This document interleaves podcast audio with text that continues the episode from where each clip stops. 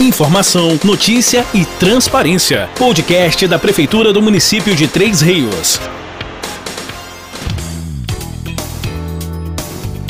Bom dia para você que é do dia, boa tarde para você que é da tarde e boa noite para você que é da noite. Está no ar o podcast da Prefeitura do município de Três Rios. Vamos falar sobre um assunto muito importante no episódio de hoje. O tema é educação. E para falar sobre, a convidada é a secretária do município de Três Rios, Ana Paula de Oliveira. Ana Paula, seja bem-vinda ao nosso podcast. Oi, Fabiano. É um prazer né, é, participar desse podcast com vocês, né, com o município, é, agradecendo esse convite né, para a gente poder falar um pouco é, desse tema que é a educação. Muito bom. Como faço com todos os secretários, fale um pouco da sua experiência e formação. Então, é, eu tenho 25 anos aí de, de magistério, né? É, não parece, mas é uma trajetória aí dentro do, do, do, serviço público, né? Da educação pública, né?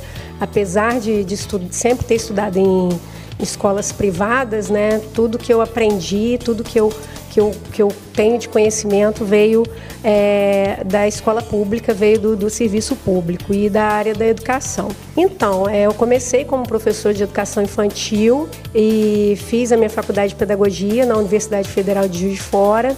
Aí depois eu fiz especialização em educação infantil também, que é a minha área, fiz pedagogia e me especializei em educação infantil e depois eu me especializei em direito e diversidade, que é o direito à pessoa com deficiência. Então eu também atuei algum tempo nessa parte do direito educacional. É, minha trajetória é de Levi Gasparian, comendador Levi Gasparian, como professora, já atuei como orientadora, já trabalhei em todos os setores da, da educação e fui convidada a ser secretária de educação em dois governos, de 2013 a 14 e 17 a 18. E nesse período de 14 a 17, eu estive a serviço do Ministério da Educação. Então, o Ministério da Educação tinha a Secretaria de Articulação entre os municípios e eu fui indicada pela Undime para fazer parte do, pro, do projeto que era monitoramento do Plano Nacional de Educação.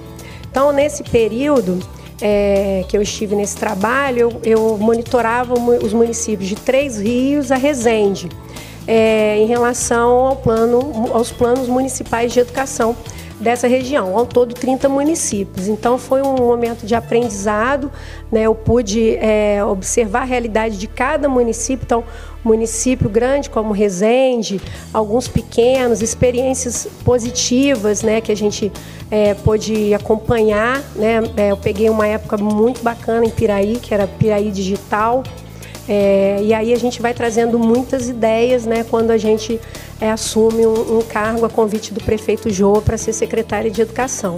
Então eu tenho que agradecer essa oportunidade e é, me colocar para poder desenvolver esses projetos de acordo com o plano de governo do prefeito e de acordo com essas experiências positivas que a gente vê é, nessas cidades. Então eu fiquei é, nesse trabalho do MEC durante quatro anos.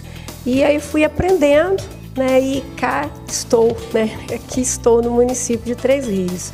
Então, uma longa trajetória é, pautada e a gente sempre fala isso que é importante é, na legalidade, né, na igualdade, né, o que eu sempre minha filha estudou em escola pública e aí eu sempre falo isso, né, a gente precisa é, presenciar e participar da realidade, né, das pessoas no qual a gente está atendendo agora. Né? Então a gente precisa conhecer essa realidade de perto para é, organizar projetos que possam realmente é, atender a essa população.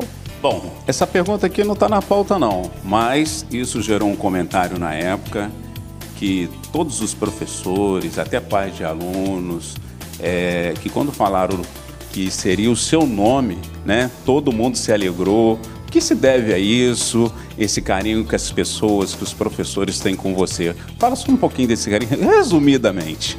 Olha, eu sou uma pessoa muito feliz, né? As pessoas brincam muito, falam assim, Ana Paula, você está sempre alegre. A gente passa por dificuldades, né? A última dificuldade aí foi a enchente eu falei quase que eu fiquei desalojada, né? Mas aí a gente né, supera isso. E o que, que, que nessa trajetória minha da educação, é, eu fiz muitos amigos, né? E a rede, a gente tem, eu tenho muitos ex-alunos que estão hoje como diretores, como professores, né? Na, nessa minha trajetória, eu fui professora do Instituto Superior de Educação aqui em Três Rios em 2003, 2004, quando a primeira universidade de Três Rios, né, o Instituto Superior, veio para Três Rios. E aí eu fiquei dois anos é, trabalhando com formação de professores, nessa disciplina que eu atuo, que é a educação infantil. Então lá eu conheci muitas pessoas e muito, muitos alunos que hoje são professores da rede. E após eu entrei para o CEDERJ, né, é, atra, através da UERJ, que é a Universidade Estadual do Rio de Janeiro, no curso de pedagogia, trabalhando na disciplina educação infantil, que é a minha área de atuação, a minha especialização também. E aí mais professores é, eu pude também atuar na formação deles, da rede. Né? É, Fabiana, eu sou uma pessoa muito simples, né? as pessoas brincam muito, falei assim, eu sou uma pessoa muito acessível. É, eu brinquei e falei assim, olha, a porta da secretaria assim como a porta do, do, gabinete do prefeito, né, que ele faz questão de falar, a gente é muito simples, é muito do povo, assim né? E a, tá, tem que estar tá sempre aberta, né? Isso eu aprendi muito com meu pai também, de estar tá recebendo todas as pessoas, atender com carinho, né? Com, com sorriso. Hoje eu estava lendo um versículo da Bíblia e estava falando sobre isso, para a gente atender com, com a palavra certa para ser hospitaleira, porque você pode estar recebendo um anjo na sua casa. Tem um versículo que é mais ou menos no, na íntegra, eu não vou lembrar, mas é porque eu faço minha devocional de manhã e eu lembrei isso, né? É, a gente tem que tra tratar as pessoas com hospitalidade, né? É, ser, ser, ser atencioso, né? Ser generoso. Né? As pessoas esperam de você, acho que o mínimo isso, ser tratados com, com educação, né? Às vezes a gente está um pouquinho nervoso, né? Mas é normal, né? Acontece. Mas na, na maioria das vezes a gente tem que levar o sorriso aí. Tá explicado então, carinho. Bom, sabemos que a pasta de Educação é uma das pastas mais importantes do governo. Conta pra gente o que você vem projetando, elaborando à frente da, da Secretaria de Educação e quais os principais desafios da pasta.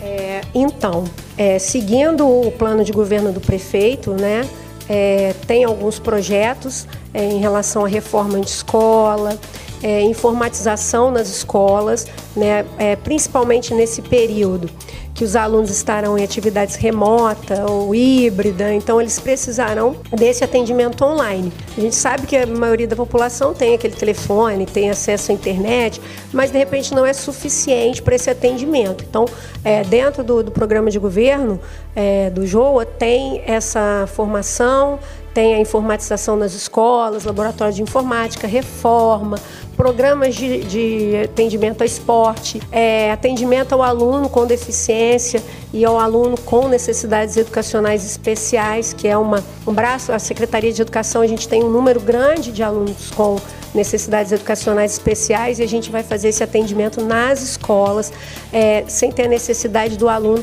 se deslocar da sua escola para vir ser atendido na Secretaria de Educação. Então a gente vai levar esse atendimento à escola. Então, assim, é, nesse primeiro momento a gente tem algumas prioridades, né, que é para atender o protocolo de saúde, né, a gente faz essa nova adaptação aos alunos, né, para eles ent entrarem para a escola agora, porque esse tempo aí de um ano, né, os alunos estão dispersos, é, a gente vai receber alunos com indisciplina, é, indisciplinados no caso, porque imagina uma criança que é, aprendeu a ficar um ano com o telefone o tempo inteiro na mão, né? Ou dentro de um quarto fechado. Então ele precisa agora retornar à escola, então também para ele vai ser uma nova adaptação e para os funcionários da escola. Então a gente está trabalhando nesse protocolo de retorno para essa nova adaptação. Vai ser muito novo, a gente precisa entender isso, que não é só para um desafio para o professor, mas é um desafio para o aluno, um desafio para a sociedade. Né? Os alunos é, é, eles estão ansiosos por esse retorno. Né? Eles estão, como a gente fala, né? buscando esse conhecimento que ficou um pouco aí é, perdido. Né? Então eles também vão se reorganizar. Então é, é, tem uma pauta principal para esse ano. Né? É, são algumas obras, né? e essa informatização e esse atendimento no foco do aluno. Então, esse é o grande projeto aí, reduzir a desigualdade causada pela pandemia aí do Covid, essa desigualdade educacional que está assim bem, bem agora, bem aparecendo muito. Bom, você falou de, da pandemia, você falou do Covid também agora no final. Tem duas perguntas bem polêmicas aí. Está preparada? Estão preparada, não foge da, da luta, não é? Então vamos lá. É, vamos falar de um assunto que vem causando grande repercussão em nossa cidade, que é a questão da volta às aulas. O que você pode dizer sobre isso? Quais as estratégias do município?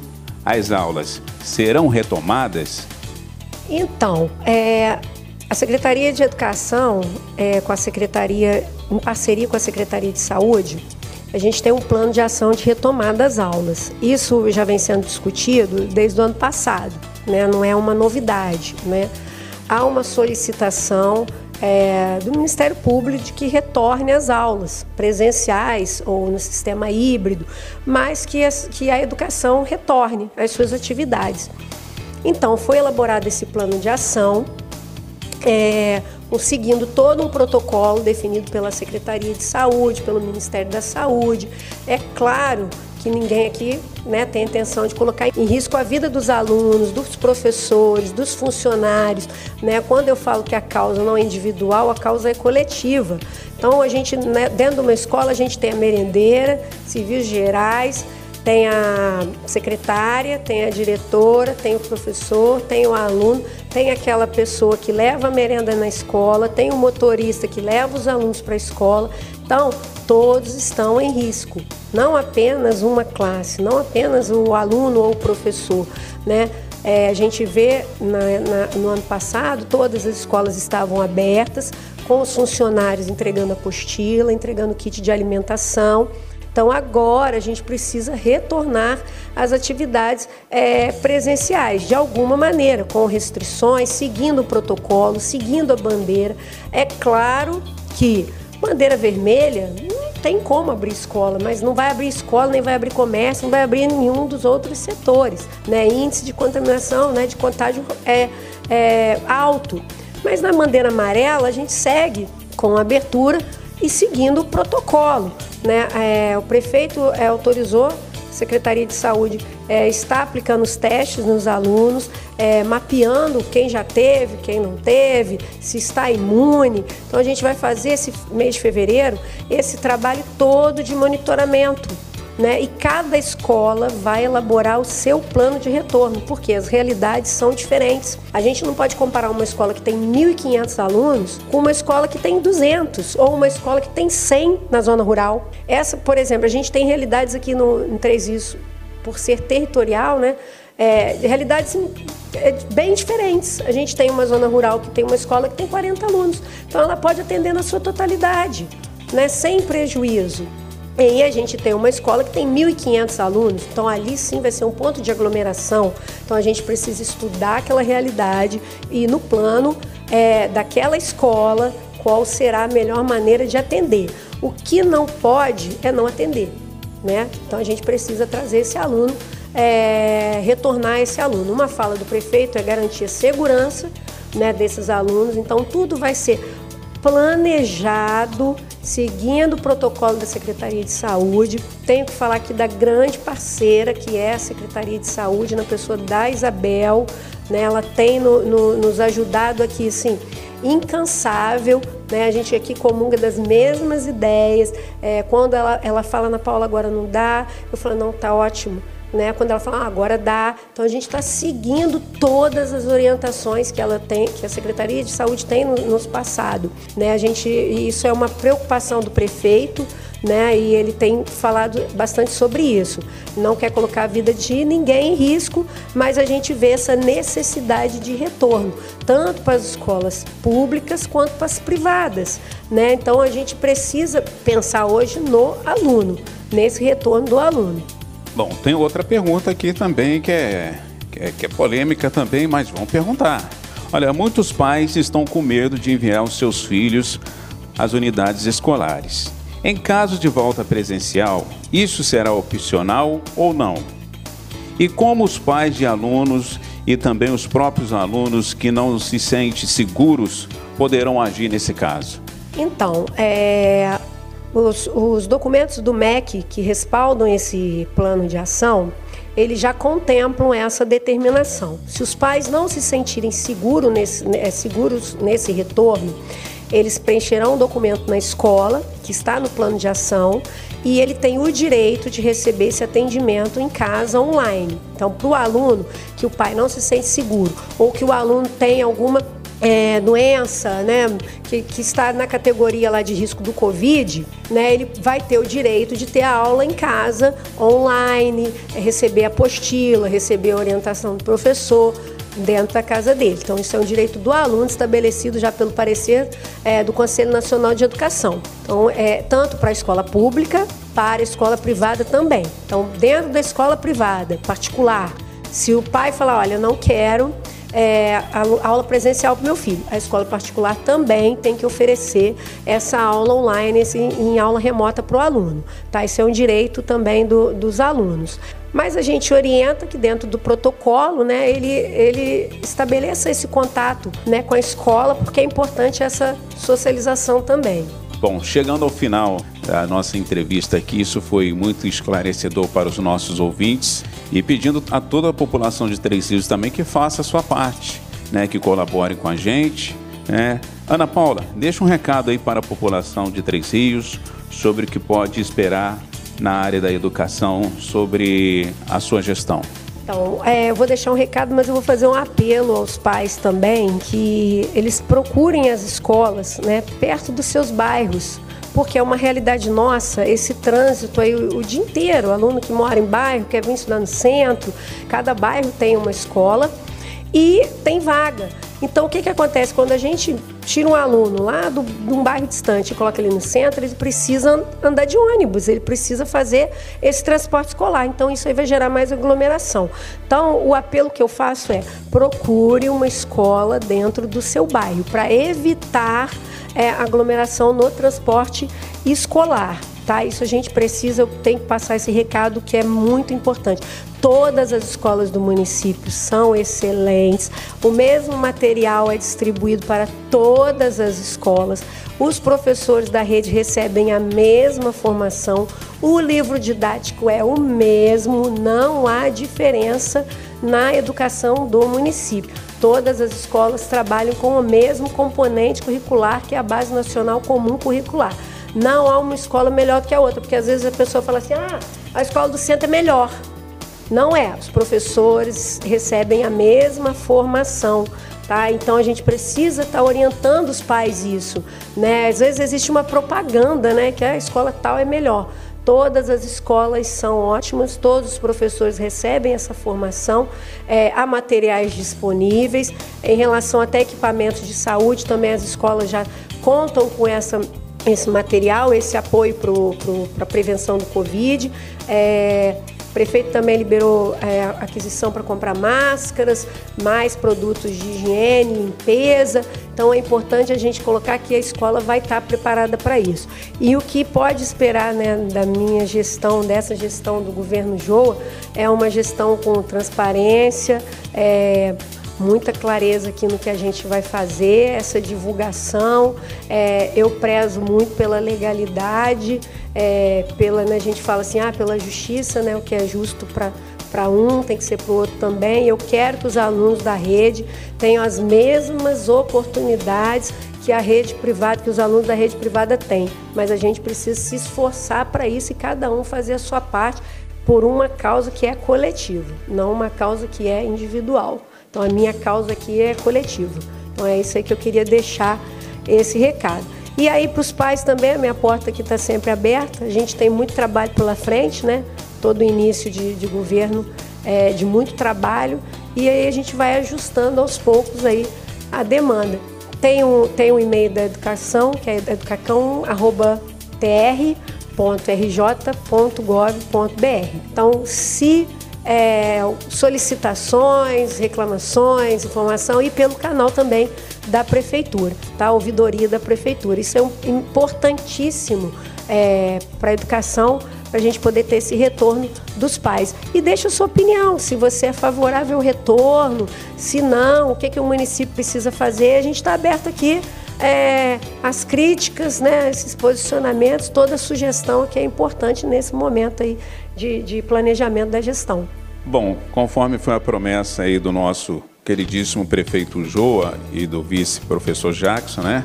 Que ia colocar pessoas capacitadas, pessoas técnicas, e dá para ver pela Isabel e pela Ana Paula hoje aqui, mostrando todo o seu conhecimento. O podcast do município de Três Rios fica por aqui, volta na próxima sexta-feira. Muito obrigado a todos, muito obrigado Ana Paula. Fique todos com Deus. Valeu. Você acabou de ouvir o podcast da Prefeitura de Três Rios. Nos siga nas redes sociais, arroba Prefeitura de Três Rios, no Instagram e no Facebook.